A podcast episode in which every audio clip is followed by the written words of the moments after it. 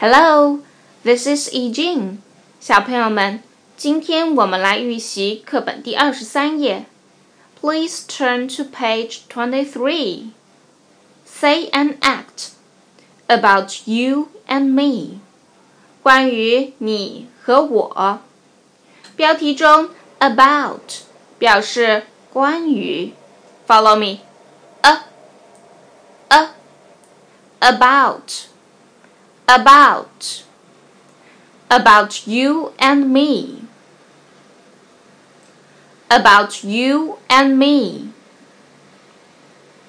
看第一幅图，他们在讨论头发。男孩说：“Look, my hair is short. Your hair is long.” 看，我的头发短，你的头发长。所以，头发 hair 可以用长、短进行描述。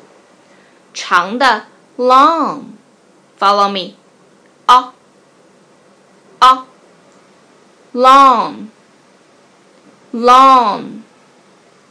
那么它的反义词是 short，短的。short 这个词之前我们学习过，什么意思？你们还记得吗？对了，short 表示矮的，所以 short 有两个意思，一个是短的，一个是矮的。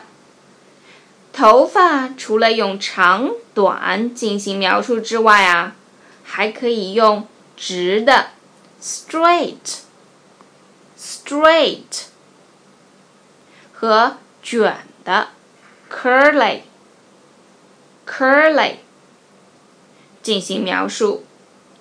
易经老师的头发呀，又长又直。My hair is long and straight. How about your hair? 小朋友们，你们的头发是怎么样的呢？再来看第二幅图，他们在讨论鼻子 （nose）。 Alice's nose is small. Danny's nose is big. 哦，原来鼻子可以用大小 （big and small） 来描述。第三幅图，他们在讨论眼睛 （eyes）。Kitty's eyes are big. Eddie's eyes are small. 嗯，眼睛 也可以用 big and small 来描述。其实啊，可以用大小来描述的还有嘴巴 mouth、脸 face。有些小朋友的脸圆圆的，十分可爱，我们就可以用 round 圆的来描述。例如。Supergirl's face is round。小朋友们，你们的朋友中谁的脸是圆的呢？Whose face is round？好了，今天的节目就到这儿了，去跟着录音读读课文吧。咱们下期再见，See you。学生用书第二十三页。Say and act. About you and me. 1. Look, my hair is short. Your hair is long.